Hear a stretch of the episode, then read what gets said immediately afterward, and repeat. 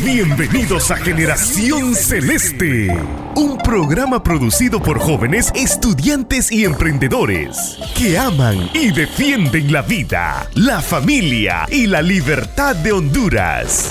Desde hoy, únete y quédate con nosotros. Comenzamos.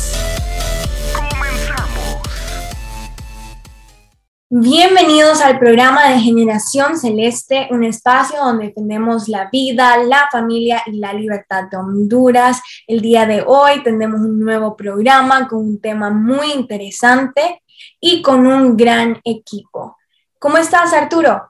Hola, Ana. Buenos días, buenas tardes, buenas noches, dependiendo de la hora que nos estén escuchando. Yo estoy muy contento eh, de regresar a estar con casi todos los miembros originales de Radio Celeste, como le decimos de cariño, y estoy muy contento y muy emocionado por el tema que vamos a tocar el día de hoy. Gracias, Arturo. Estoy muy emocionada yo también, porque de este otro lado tengo a Marci. Marci, ¿cómo estás? Hola Arturo, hola Ana, hola Dani, hola amigos, ¿cómo están? Bueno, yo personalmente pues me encuentro un poco malita de salud, ¿no? Pero yo sabía que tenía un gran compromiso y pues por el amor que le tengo a este programa, por el amor que le tengo a nuestro público, pues aquí estoy, ¿verdad? Porque el amor todo lo puede, ¿no? Y pues no puedo estar más emocionada si vamos a tener a nuestro invitado especial, un gran crack, un gran amigo mío, como, como lo es Dani que trae un tema que, bueno, particularmente eh, no me ha dado mucho tiempo de divagar al respecto, así que yo, como ustedes, así como ustedes, vengo aquí a sentarme y aprender. Y como yo siempre les digo, traigan esas papas que la función ya va a comenzar. Así es, Marci. La verdad es que nuestro invitado nos trae un tema que tal vez muchos no conocemos a fondo y creo que todos vamos a aprender bastante.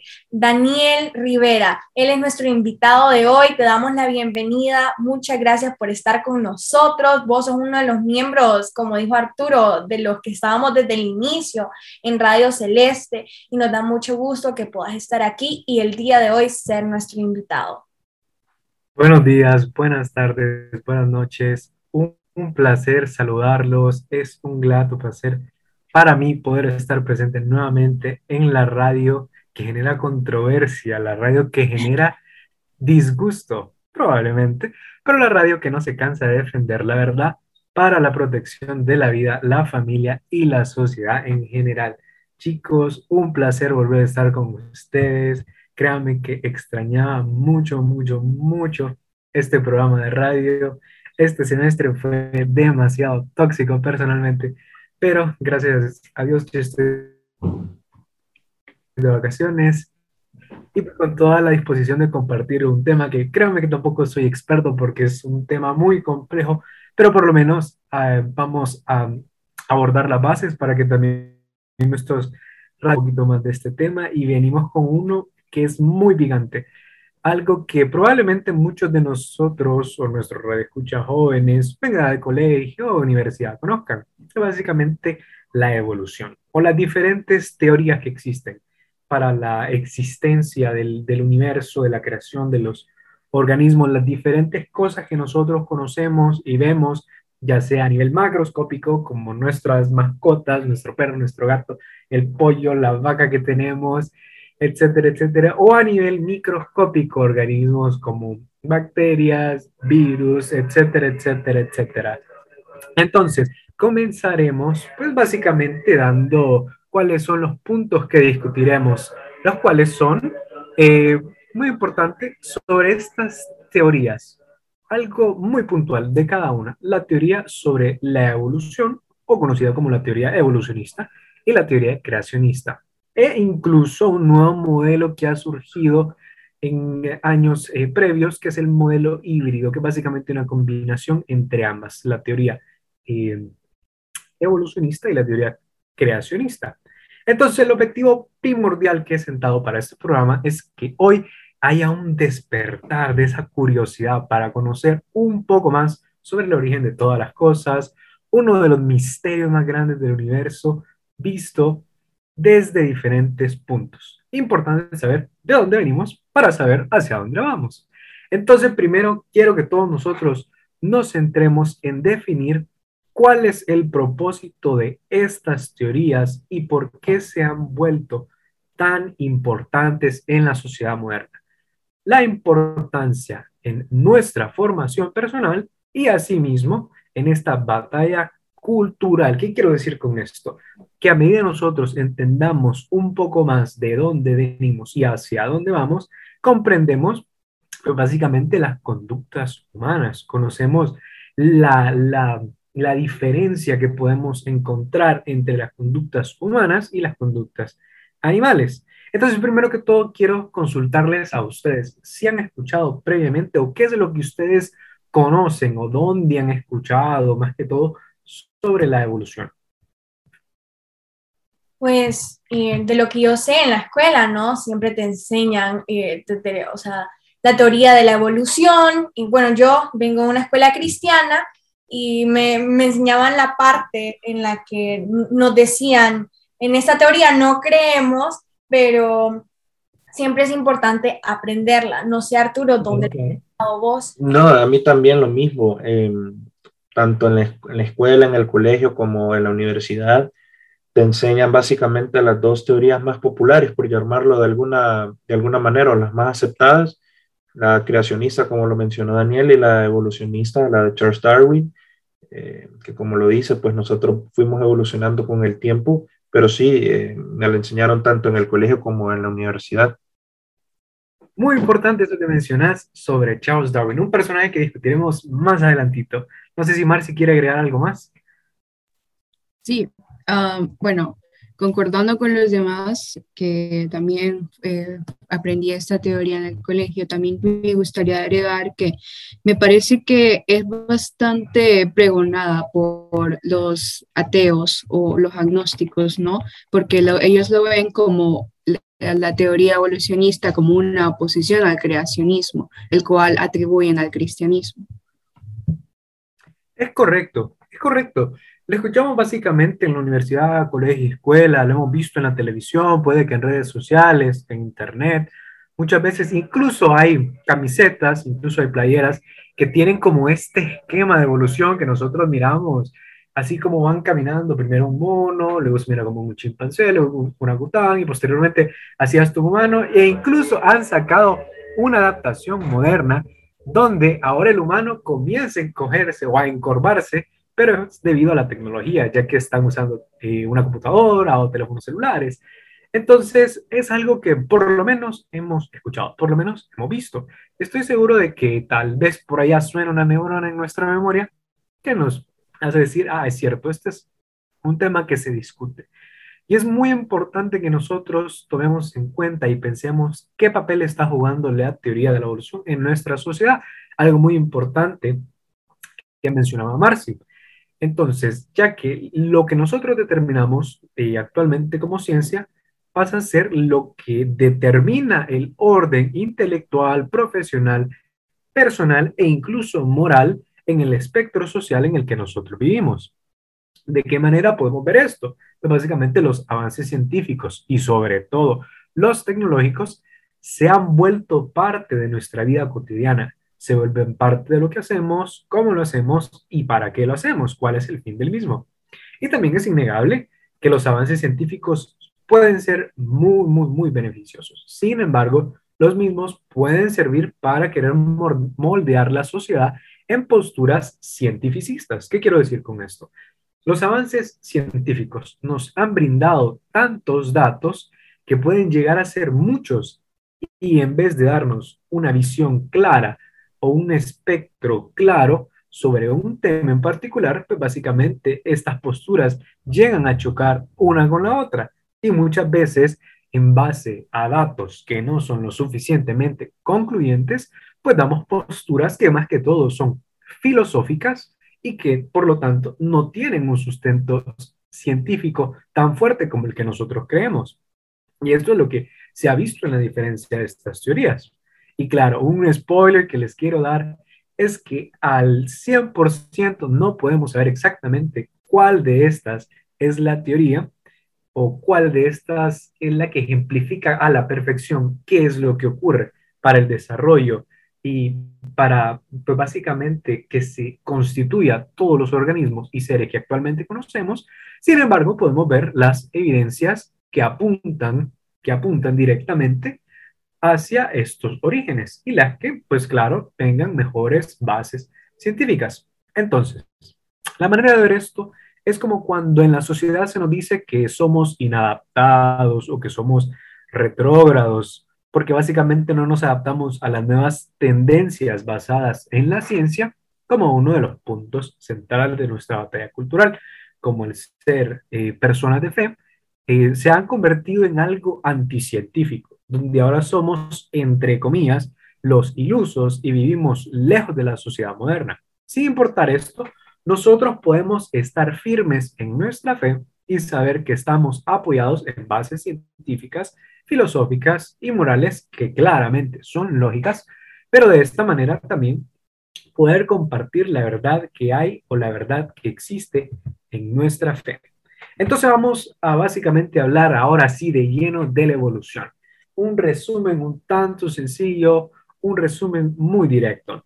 Entonces, el propósito principal es intentar, y repito, intentar explicar a lo mejor posible cuáles han sido los procesos de desarrollo de todo lo que, conoce, eh, lo que se conoce para llegar a ser lo que hoy en día son. Esto desde, pues básicamente la, la postura evolucionista postula que se da a través de estados muy primitivos de dichos organismos hasta su compleja estructura, funcionamiento y desarrollo. Existe el estudio de la evolución de manera macroscópica, como les mencionaba, o de manera microscópica. Entonces, la macroscópica se basa en el fenotipo. Esto es lo que nosotros vemos. Piensen en esa pareja especial que ustedes tienen por ahí. Uf, ustedes llegan y le dicen a esa muchacha, es que me encanta tu fenotipo, créanme que ella va a decir, ay, qué muchacho tan intelectual. Esto lo que quiere decir fenotipo, que básicamente son las características que nosotros vemos. Color de cabello, color de piel, forma de los ojos, forma de la nariz, etcétera, etcétera. Esto está determinado por la genética. De manera microscópica, nosotros podemos ver que existen diferentes procesos intracelulares y genio, genotipia. Esto lo que quiero decir son las características que existen en los genes de cada una de las personas. Entonces, básicamente al explicar la diferencia de fenotipo y genotipo, básicamente imagínenlo como algo que ustedes probablemente conocen, el albinismo o lo que popularmente se conoce como los niños del sol. Básicamente esto se da por algo genético. Entonces, si nosotros tenemos a una persona albina, podemos decir que su fenotipo, eh, pues básicamente está expresando el albinismo pero sus padres tienen una coloración de piel normal, pero ellos están cargando ese gen. Eso es genotipia. Entonces la diferencia de genotipo y fenotipo, así es como nosotros lo podemos ver. Luego, ahora algo muy importante que debemos eh, de también saber es que eh, estos puntos, pues básicamente fueron impulsados por Charles Darwin. Es un personaje muy famoso que se encargó de hacer diferentes investigaciones alrededor del mundo por el desarrollo de los animales, eh, por el desarrollo de diferentes características que se fueron viendo a lo largo del tiempo, donde el cual se saca en, bases científicas, eh, pues básicamente cómo fue esa transición de un organismo hacia otro ser lo que hoy en día conocemos. Esto que les mencionaba, estados primitivos hasta estados muy complejos. Entonces, ¿por qué entra en conflicto la evolución contra Dios? Entonces, explicar cómo evolucionamos de, de la célula hasta humanos puede entrar en conflicto muchas veces con lo que nosotros normalmente comprendemos o lo que nosotros conocemos sobre la teoría creacionista. Entonces, básicamente la evolución darwiniana se basa en que los organismos con mejores características son los que van a sobrevivir a las situaciones más adversas.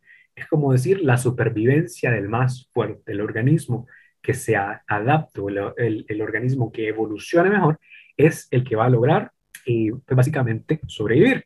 Y no solo eso, sino que va a heredar esas características a sus hijos y posteriormente a los hijos de sus hijos que van a adoptar nuevas características y así es como cada vez los organismos se vuelven eh, todavía más complejos.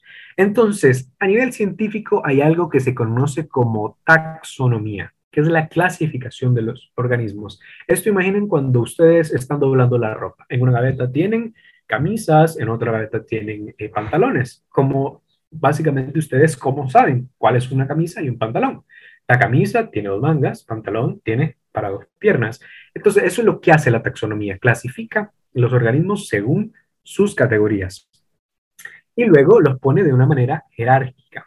Entonces, eh, aquí cabe resaltar algo muy importante. Debemos diferenciar básicamente cuáles son, cuál es la diferencia de la evolución y la adaptación. La evolución es cuando nosotros tenemos un salto taxonómico, un salto de estas categorías, y la adaptación es básicamente cuando no existe un salto en la taxonomía, sino que básicamente el organismo tiene características que le ayudan a sobrevivir. Entonces, ¿qué quiero decir con esto? En cuestión de la evolución, ¿cómo diríamos un salto de taxonomía? Cuando un anfibio, como ser una rana, pasa a ser un mamífero, como ser eh, nosotros los humanos, como ser los ratones o los marsupiales, por ejemplo. Entonces, este salto taxonómico es básicamente lo que ha sentado las bases de la evolución darwiniana. Entonces, luego nos surgen algunas preguntas en, en, relación a estos procesos en la evolución científicamente exacta, considerando que se postula que ocurrió a través de miles de millones de años.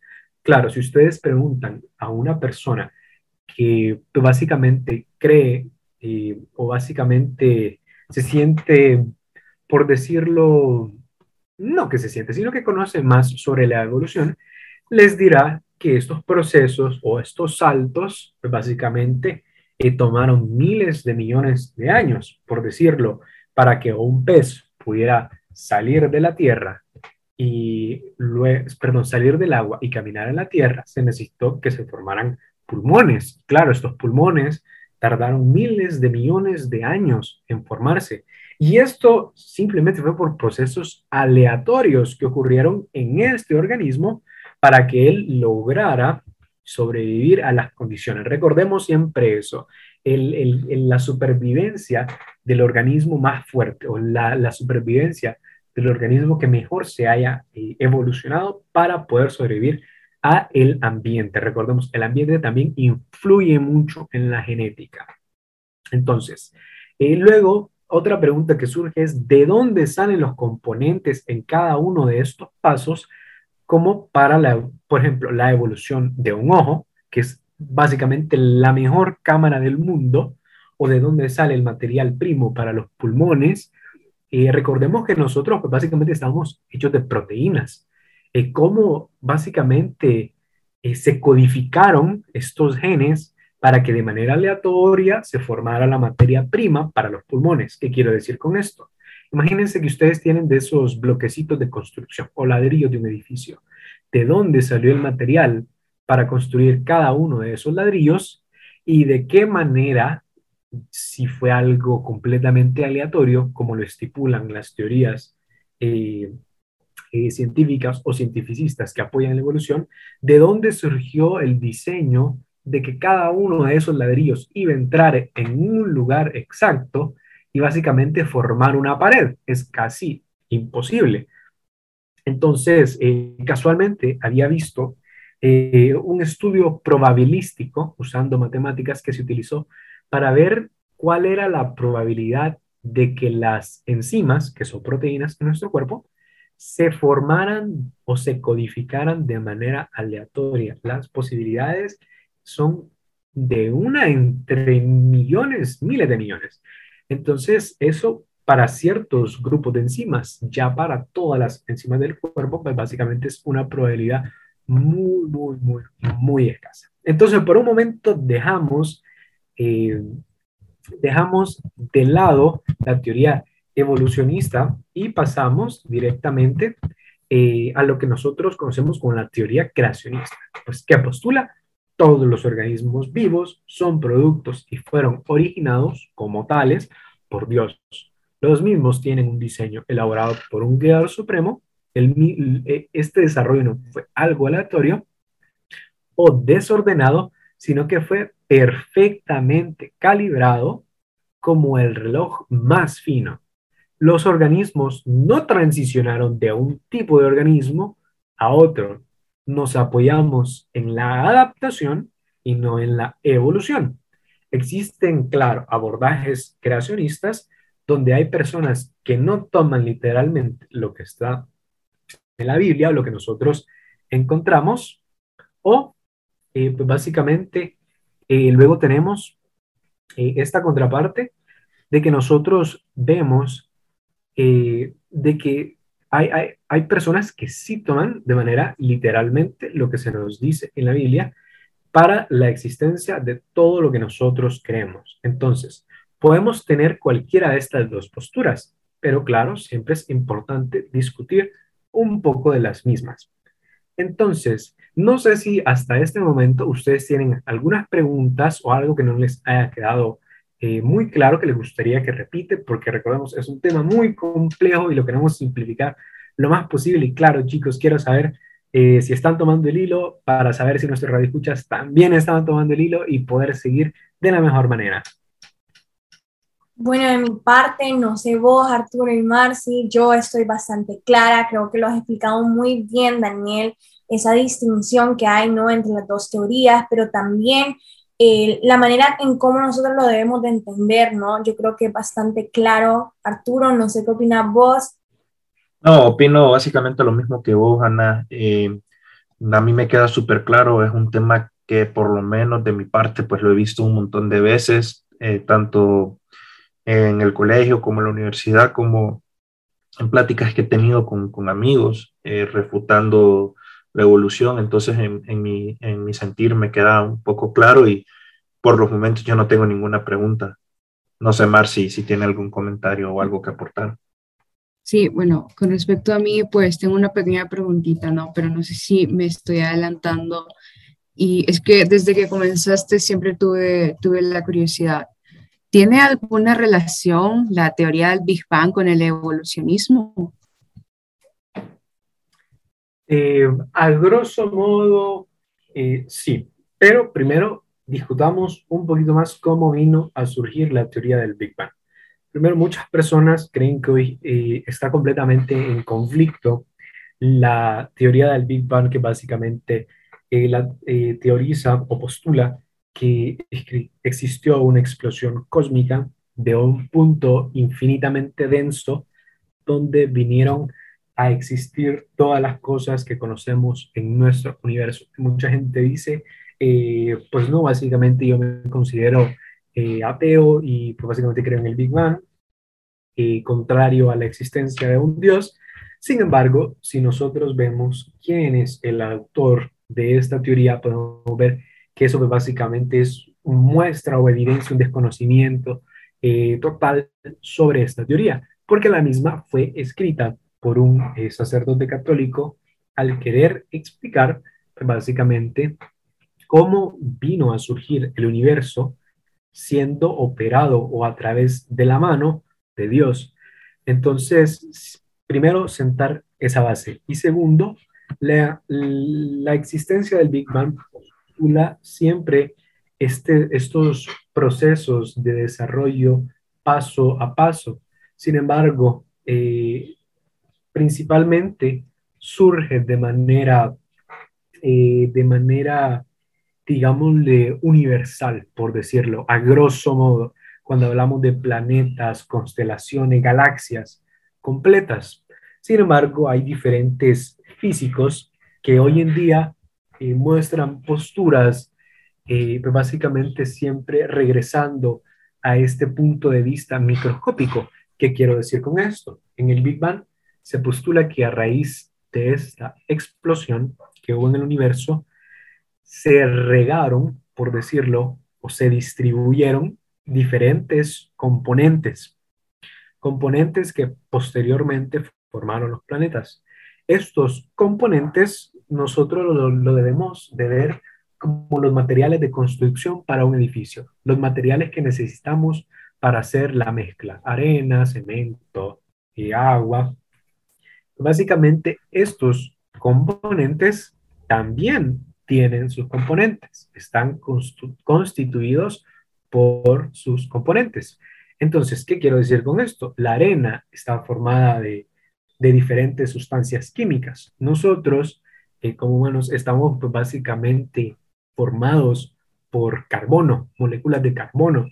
Entonces, en el Big Bang también eh, se describe pues, básicamente cómo estas diferentes partículas de carbono se distribuyeron alrededor de todo el universo y existe un eh, filósofo, perdón, un físico de Estados Unidos llamado Neil deGrasse, Neil deGrasse Tyson, que él pues básicamente habla eh, de cómo estos componentes se dividieron a través de todo el universo y de que él cree que existe vida en otros planetas porque curiosamente los mismos componentes que nos constituyen a nosotros están distribuidos alrededor de todo el universo.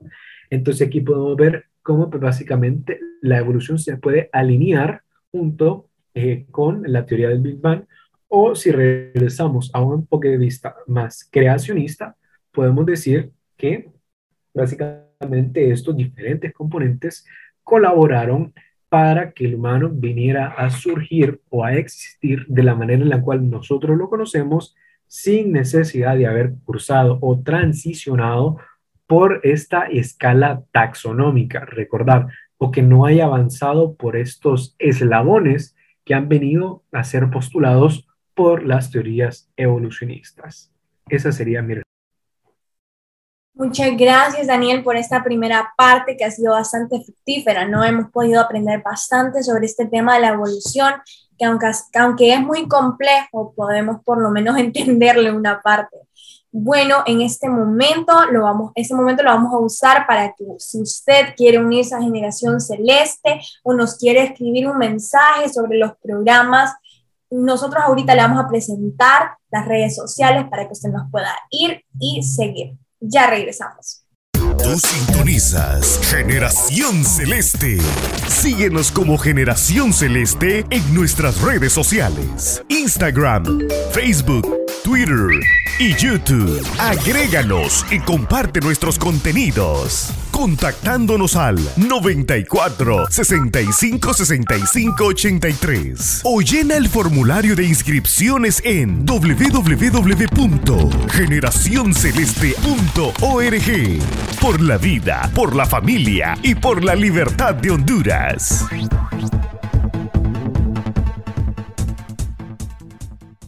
Regresamos. Usted está escuchando este programa que, tal como lo dijo Daniel, es controversial, es bastante controversial. Entonces, esperamos que ustedes puedan seguir escuchando nuestros programas, que puedan seguir pendientes y seguir sumándose a todos los seguidores de Generación Celeste en redes sociales. Así que, Daniel, continuemos siendo controversiales. Contanos un poco más en esta segunda mitad sobre el tema de la evolución. Muy bien, acabábamos de discutir eh, pues, básicamente eh, la pregunta que dijo Marcy sobre el Big Bang y la teoría de la evolución, pero quiero que regresemos un poquito antes. Estábamos hablando sobre esas dos interpretaciones que se toman de la teoría creacionista en base a de que si tomamos las escrituras bíblicas como tal, como está descrito ahí es como ocurrió, o si las tomamos pues, básicamente como algo metafórico, como algo que en realidad no pasó, pero fue exagerado por los escritores eh, judío-hebreos de, de aquel entonces.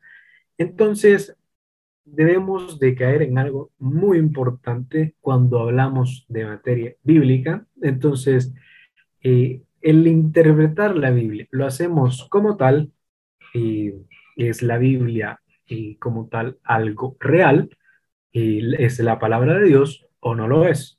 Simplemente eh, debemos saber que la fe no cambia la realidad de las cosas. ¿Qué quiero decir con esto? Antes de que usted como radio escucha pueda prestar malas interpretaciones de lo que quiero decir, Lo que intento decir es, ¿de qué manera sé yo que lo que está en la Biblia es real? El hecho de que yo tenga mucha fe en algo no me dice directamente si ese algo es real. Un ejemplo muy sencillo. Es como que yo venga aquí y le diga a mis compañeros chicos, yo tengo la fe 100% de que la luna está hecha de queso. Tengo eh, básicamente esta creencia dentro de mi corazón. Estoy 100% seguro de lo que creo, de que la luna está hecha de queso. Me dirían, Daniel, ¿estás seguro de lo que estás diciendo? ¿Qué evidencia tenés? Pues básicamente para decir eh, semejante cosa. O imaginen que yo les diga, chicos, estoy 100% seguro, tengo la fe al 100% de que la gravedad no existe, que eso es completamente una mentira, que nos han estado engañando. El hecho de que yo diga eso hace que yo uh, empiece a flotar en la Tierra y que junto con las demás personas que tenemos fe de que la gravedad no existe, salimos flotando de la Tierra, a la atmósfera, al universo. Claro que no, porque nuestras creencias como tal no causan una influencia en lo que consideramos la verdad. Por esto el ejemplo de la verdad, independientemente de que alguien crea o no crea en la gravedad, la gravedad existe. Eh, también eh, esto puede aplicarse a Dios, independientemente de que las personas no crean en su existencia, Dios existe. O por el contrario, eh, por mucho que las personas crean, Dios no existe. ¿De qué manera podemos estar seguros? Bueno, nos basamos en la evidencia que apunta hacia la creación de Dios, que sea algo verídico, que sea algo real, que sea algo que nosotros podamos tener como esa, ese sustento para nosotros poder hablar con esa base. Entonces, hay que recordar claramente de que hay algunas cosas que se pierden en la traducción de los textos originales de la Biblia pero eso no cambia el contexto ni la idea principal que se quiere transmitir, o esto tampoco implica que se generen contradicciones, sino que puede prestarse a algunos malos entendidos si no leemos completamente el contexto y si no comprendemos el contexto narrativo de la Biblia. Entonces, chicos, les quería preguntar a ustedes y algo también para que nuestros radioescuchas ejerciten esas neuronas eh, y disculpen si de noche están escuchando este programa, pero lo vamos a poner a pensar. Entonces, chicos, ustedes conocen de qué manera o qué evidencia tienen ustedes, por decirlo, o de qué manera ustedes saben que la Biblia, pues básicamente relata cosas ciertas, que la Biblia es la verdad, que es la palabra de Dios. Bueno, Dani, eh, mira, antes que nada, ¿verdad? Aclarar, ¿verdad? Porque siento que, porque hablaste de las dos cosas y, y pues nada más para no confundir al público, pues existe la fiabilidad de la Biblia, que es como ya lo había mencionaste, ¿no? De si eh, la Biblia que nosotros tenemos, la versión que tenemos es la versión original, por así decirlo, ¿no? Y pues claro, uno suele pensar, bueno, tantas copias que se le ha hecho a la Biblia, la Biblia es el libro más vendido alrededor del mundo, ¿no? Entonces, ¿cómo sabemos que lo que yo estoy leyendo aquí es exactamente lo que yo quiso decir? Eso se llama fiabilidad. Por otro lado está la infabilidad, que así como su nombre lo dice, significa inmunidad del error. Si algo es infalible, nunca es malo y por lo tanto es absolutamente confiable, ¿no? Eh, de igual manera, un sinónimo, por así decirlo, de esta palabra eh, puede ser la palabra inerrante, como nos solemos referir a las escrituras, que suele, suele, que suele que suele asociarse con que la Biblia está libre de errores. Bueno, eh, a mí me gustaría agregar que la Biblia afirma de sí misma que es infalible. Por ejemplo, tenemos en Segunda de Pedro eh, 1.19, tenemos también la palabra profética más segura. Ah, también podríamos mencionar que Pedro eh, en esa carta continuaba con una descripción de cómo esta escritura llegó a ser ninguna profecía de la escritura es una interpretación privada, porque ninguna profecía fue traída por voluntad humana, sino que los santos hombres de Dios hablaron siendo inspirados por el Espíritu Santo, ¿no? Entonces, aquí me gustaría resaltar algo. Y esto es, me imagino que es bastante esencial, ¿no? Si Dios es infalible, o sea, si nosotros admitimos esa premisa, que si Dios es infalible, es porque su palabra también lo es. Porque esta doctrina de la que estamos hablando se basa precisamente en eso, en la comprensión de la perfección del carácter de Dios. Entonces, la palabra de Dios es perfecta, que convierte el alma, porque Dios en sí mismo es perfecto. Entonces, teológicamente hablando, Dios está estrechamente relacionado con su palabra. Y bueno, eh, esto es lo que me gustaría acotar, ¿no? No sé si esto te funciona.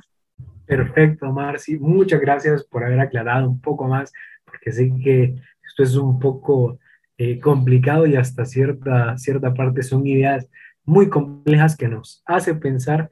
Así que dejaremos este punto caliente por unos minutos más adelante y agregaremos una variable más a la ecuación acerca de cómo vino el universo a ser lo que es hoy. Entonces aquí es donde surge la pregunta del millón, si Darwin mató a Dios en su teoría, ¿dónde entra en conflicto básicamente la teoría de Darwin con la teoría eh, creacionista? Es probable que Dios fuera el autor de los procesos evolutivos. Entonces, por eso, chicos, quiero que ustedes me ayuden con esos versículos que tienen eh, preparados. Y así que adelante, muchachos. Bueno, yo tengo aquí este versículo que es Salmo 135, 6, que dice, todo cuanto el Señor quiere, lo hace, en los cielos y en la tierra, en los mares y en todos los abismos. Bien, el siguiente, por favor. Salmo 115, 3. Nuestro Dios está en los cielos. Él hace lo que le place. Entonces, ¿qué es lo que quise retratar a, través de estos dos versículos? Básicamente, la soberanía del Creador. ¿Qué quiere decir esto? Que Él es soberano y tiene la potestad y el poder de hacer las cosas de la manera en la cual Él considere conveniente y considere de la mejor manera. Por lo tanto, claro que es probable que Dios creara todas las cosas y los organismos a través de pasos o escalas evolutivas de donde los organismos, como le habíamos dicho, atraviesan cambios importantes, la cual es una de las teorías que se ha posicionado en muchos o muchos creyentes han tomado eh, esta teoría que básicamente los coloca en el centro del debate. Es como no quiero descartar lo que supuestamente científicamente estamos descubriendo de las teorías eh, evolucionistas, eh, junto con lo que científicamente nosotros encontramos de las teorías creacionistas. Yo me quedo en el centro y pues básicamente tomo un poco de ambos y básicamente así es como voy formando mi visión. Esta es la variable que yo les mencionaba que viene a ser la cosa un poquito más complicada. Entonces, eh, continuaremos con los siguientes versículos que nosotros tenemos, así que muchachos, si me ayudan ahí. Claro, Daniel, yo tengo Génesis 1.26. Entonces dijo Dios, hagamos al hombre a nuestra imagen conforme a nuestra semejanza, y señoree en los, eh, los peces del mar, en las aves de los cielos, en las bestias, en toda la tierra y en todo animal que se arrastra sobre la tierra. Y el versículo 27 dice, y creó Dios al hombre a su imagen, a imagen de Dios. Lo creó, varón y hembra los creó. Entonces dejamos esto como uno de los puntos centrales, si no es que el punto principal de la teoría creacionista. El hombre vino a su existencia a través de la imagen de Dios, un Dios perfecto de manera infinita. Entonces, eh, aquí es donde nosotros vemos que entran como en conflicto estas dos teorías. Aquí es el meollo del asunto, porque por un lado decimos el hombre vino o parte de diferentes organismos que fueron evolucionando paso a paso e indiscriminadamente, aleatoriamente. Existen modificaciones genéticas condicionadas por el ambiente que generan estos cambios para que el hombre llegue a ser lo que hoy día es. Y por otra parte tenemos en el Génesis 1, 26, 27 que nos dice, el hombre vino a ser formado directamente a la imagen del Creador. Eh, básicamente con esta semejanza. Entonces, lo que les había mencionado anteriormente, ese punto caliente que dejamos ahí como esa olla a presión a punto de explotar, vamos a hablar sobre las evidencias bíblicas de la existencia que muestran que la Biblia es verídica desde un punto de vista o desde el punto de vista de las teorías evolucionistas y creacionistas. Entonces, primero tomamos como tal, somos una creación perfecta. No somos el resultado de procesos aleatorios. Es casi imposible, sino que imposible como tal, que nosotros vengamos a existir de manera aleatoria. ¿Cuál es uno de los puntos científicos que demuestra esto? El ADN, nuestro código genético. Esto imagínenlo como una librería inmensa. En esta librería nosotros tenemos los planos para construir a una persona, para construir a un humano. Entonces, el ADN es tan complejo que es casi imposible, o mejor dicho, improbable, si hablamos de probabilidad matemática, que se haya repetido en otro rincón del universo o que se haya formado de manera aleatoria. Es tan imposible que se codificara de manera aleatoria.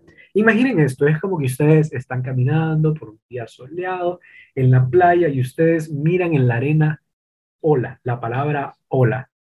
Entonces ustedes vienen y dicen, eso tuvo que haber sido el resultado de procesos aleatorios que ocurrieron en la naturaleza, condicionado por diferentes factores del clima y del océano para que se formara la palabra hola. Claro que no, alguien simplemente diría, la palabra fue escrita por alguien, una persona inteligente que conoce el lenguaje, viene y escribe la palabra como tal en la arena.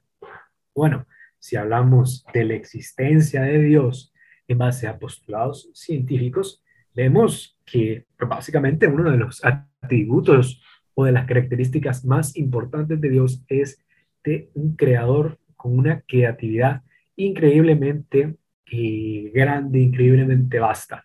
Entonces, vemos evidencias científicas que nos sustentan la existencia de un Dios. Esto es lo que se conoce como apologética, es una rama de la teología. La teología, pues básicamente es la ciencia que estudia a Dios y las creencias o básicamente la concesión humana de Dios.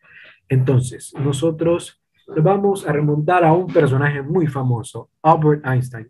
Eh, ¿Quién no conoce Albert Einstein? Y para los que no lo han escuchado, bueno, es uno de los físicos más importantes a nivel mundial eh, que vivió en el siglo pasado. Y pues básicamente podemos ver que fue muy famoso por su teoría de la relatividad de Einstein, que postula diferentes características del tiempo, del espacio y la materia. Y su teoría también demostró como tal que eh, la materia, el tiempo y el espacio tuvieron un origen. Existe una fuente por donde vienen ellas. Y el universo no es algo estático. El universo no es como eh, una casa que siempre existió, siempre con sus dimensiones. Al contrario, el universo es algo eh, móvil, es algo que constantemente sigue expandiéndose. Por lo tanto, si el universo está en constante expansión, tiene que partir de un punto. Tuvo que haber un lugar de donde el cual el universo se esté expandiendo. Entonces, eh, otra cosa que podemos ver acá es que el todo no surge a partir de la nada. Es imposible científicamente que nosotros digamos todo lo que existe, toda la creación surgió de la nada. Es incluso ilógico. Por lo tanto, tiene que haber una fuente, tiene que haber un creador supremo e inteligente. ¿Cómo sabemos esto? Por esa imposibilidad científica de que el todo haya sido formado de la nada. Entonces, consideremos las leyes de las físicas, de la física, perdón. Las mismas no crearon a Dios, sino que Dios las crea a ellas. O por el momento tomémoslo como el creador, o lo que las creó, como básicamente su nombre lo dice, valga la redundancia, eh, es su creador, no ellas al creador. Es como decir, chicos, yo les voy a demostrar que yo creé a mi mamá. Es imposible científicamente eso. Entonces, cuando nosotros consideramos que el poder del creador está por sobre las leyes de nuestro universo, podemos ver los atributos y las características de esta, llamémosle por el momento, eh, este poder o esta fuente de poder, por decirlo, o este creador eh, que viene eh, a realizar lo que nosotros conocemos del universo como tal. Entonces, si Dios está fuera de las leyes de la física, como ser el tiempo, el espacio y la materia, eso nos dice que este creador es atemporal, fuera del tiempo, inmaterial, porque no está condicionado por la materia, y es personal, porque debe tener la capacidad para decidir crear todas las cosas. Debe ser inteligente para diseñarlas y sobre todo poderoso para poder llevar a cabo dicha obra. La creación es la prueba de un creador, es como una pintura. La pintura es prueba de un pintor, sin importar que el pintor haya muerto hace 200 años. Entonces aquí es donde nosotros vemos las características del creador. Podemos ver que es un ser atemporal, inmaterial, personal, inteligente, todopoderoso y creativo. Y si surge la pregunta por ahí en nuestro radio escuchas, ¿quién creó a Dios? Si Dios es atemporal, si está fuera del tiempo, ¿tiene un inicio? No. ¿Tiene un final? No. Por lo tanto, no tiene un creador. Entonces, hay algo muy importante que nosotros también debemos mencionar, que es una de las evidencias principales de la existencia de un Dios que le sienta un problema muy importante al postulado de la teoría de la evolución, que son las leyes de la termodinámica. Hablando a grosso modo, básicamente, eh, chicos, no sé si ustedes conocen en qué se basan las leyes eh, de la termodinámica, qué es lo que postula, qué es lo que han dado a conocer? Bueno, yo no, Daniel. A ver, contanos de qué trata. ok, básicamente las leyes de la termodinámica nos hablan sobre la energía. La energía que está en nuestro universo, en, en absolutamente todas las cosas. Nos habla de la conservación de la energía y algo que es probable que ustedes ya hayan escuchado. La energía no se crea a partir de la nada, simplemente se modifica, no puede ser destruida tampoco. Y algo que también vemos muy importante en las leyes de la termodinámica es la entropía, un término muy importante.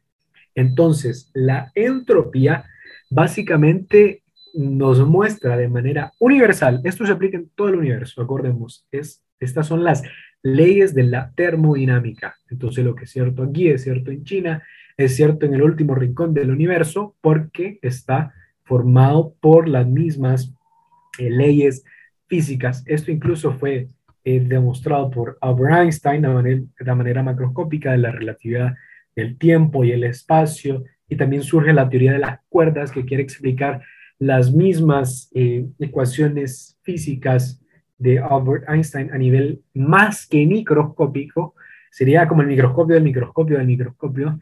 Imagínense lo pequeño que deben de ser. Entonces, se nos habla de la entropía.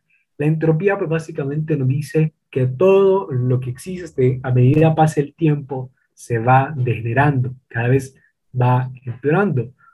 ¿Cuál sería un ejemplo muy bueno de estos? Si yo enciendo un fuego con leña, pues a medida pasa el tiempo esos troncos de leña se van a ir consumiendo cada vez más, van a ir perdiendo su estado como tal. Nosotros como humanos cada día estamos envejeciendo. Eh, todo lo que nosotros conocemos, las plantas, los océanos, los cielos, incluso el sol, se está acabando. Y otra cosa que nosotros debemos de saber que a partir de las leyes de la termodinámica es que no existe una máquina perfecta, porque no puede aprovechar toda su energía a un 100%, siempre hay un porcentaje de energía que se pierde y muchas veces esta energía se pierde en calor. Entonces, ¿qué es lo que nosotros podemos ver? En un mundo en decadencia, en una ley básicamente que nos muestra la decadencia de nuestro universo, aparece la teoría de la evolución que profesa justo lo contrario. Profesa eh, es justo contrario a las leyes universales de la termodinámica.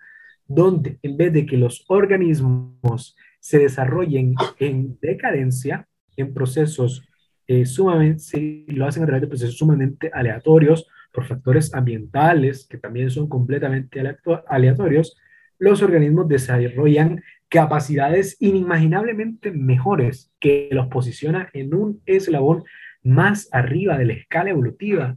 Entonces, para que nosotros miremos básicamente cuál es la contradicción que puede llegar a existir de los procesos evolutivos que nos dicen los organismos pasan de una etapa a otra a través de un proceso aleatorio, generando materia, materia prima a través de también procesos aleatorios que les ayudan a sobrevivir y cada vez se van mejorando y modificando en sentido eh, contrario a la ley de la termodinámica de la decadencia de nuestro universo.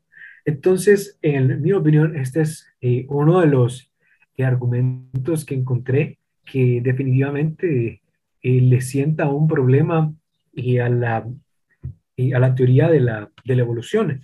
E incluso, créanme que antes cuando no me había inmiscuido mucho en el tema, cuando no, no había leído mucho en el tema, siempre tenía como eso del, del colegio, desde la universidad, sí, la evolución eh, pudo surgir a través de un dios, son procesos que de verdad ocurren, tienen una base científica, pero también tienen ciertas contradicciones, tienen eh, algunos espacios eh, que todavía la ciencia no ha podido demostrar, incluso la teoría eh, creacionista, existen eh, pilares científicos que aún eh, todavía, pilares científicos y también hay lugares o espacios científicos que pues todavía no se han logrado demostrar a cabalidad o que se desconoce completamente cómo ocurren, pero lo que intentamos a través de este programa es que ustedes, nuestros queridos radio escuchas, pues se pongan a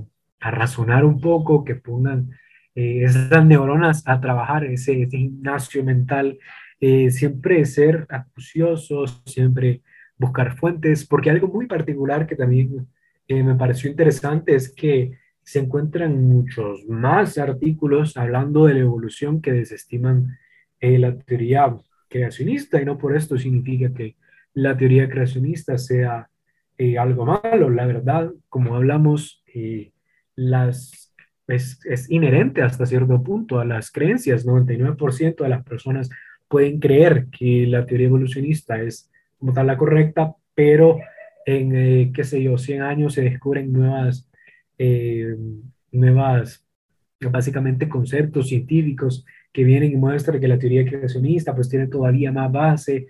Entonces, y siempre, siempre, la recomendación es siempre guiarnos por las evidencias, tener en cuenta los diferentes puntos eh, que nosotros hablamos, hablamos sobre el papel de Dios, hablamos sobre la palabra de Dios incluso.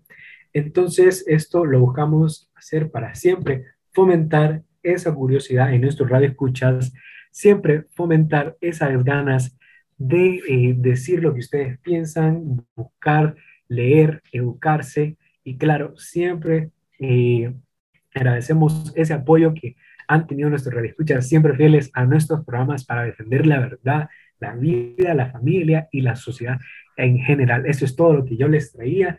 Y no sé si ustedes, chicos, quieren agregar algo más. Bueno, muchas gracias, Daniel. Y quiero recalcar algo que dijiste, que es un buen punto, ¿no? O sea, en estos tiempos más se puede encontrar más páginas, más información que tal vez no es correcta. Entonces siempre es bueno que nosotros estemos informándonos, que busquemos bien eh, toda esa información y siempre aquí en su programa de Generación Celeste vamos a compartirle la verdad, vamos a compartirle ayudas para que usted pueda estar informado. Así que muchas gracias nuevamente, Daniel, por este programa, por toda la información que nos compartiste. Y les quiero recordar a nuestros radio escuchas que si usted nos está escuchando a través de esta emisora y quiere volver a escuchar el programa o no lo pudo escuchar completamente, usted lo puede escuchar en Spotify y nos encuentra como Generación Celeste.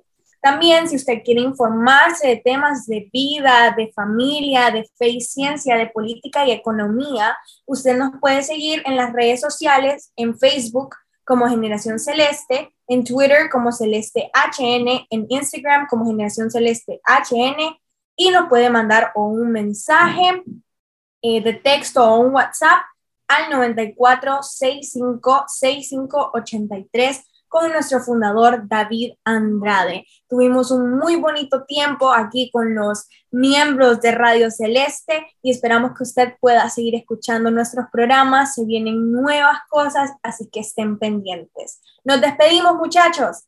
Nos vemos. Un abrazo. Hasta la próxima. Hemos presentado Generación Celeste. Escríbenos y sé parte de este movimiento a través de nuestras redes sociales como Generación Celeste o contáctanos al teléfono 94 65 65 83. Gracias por tu sintonía.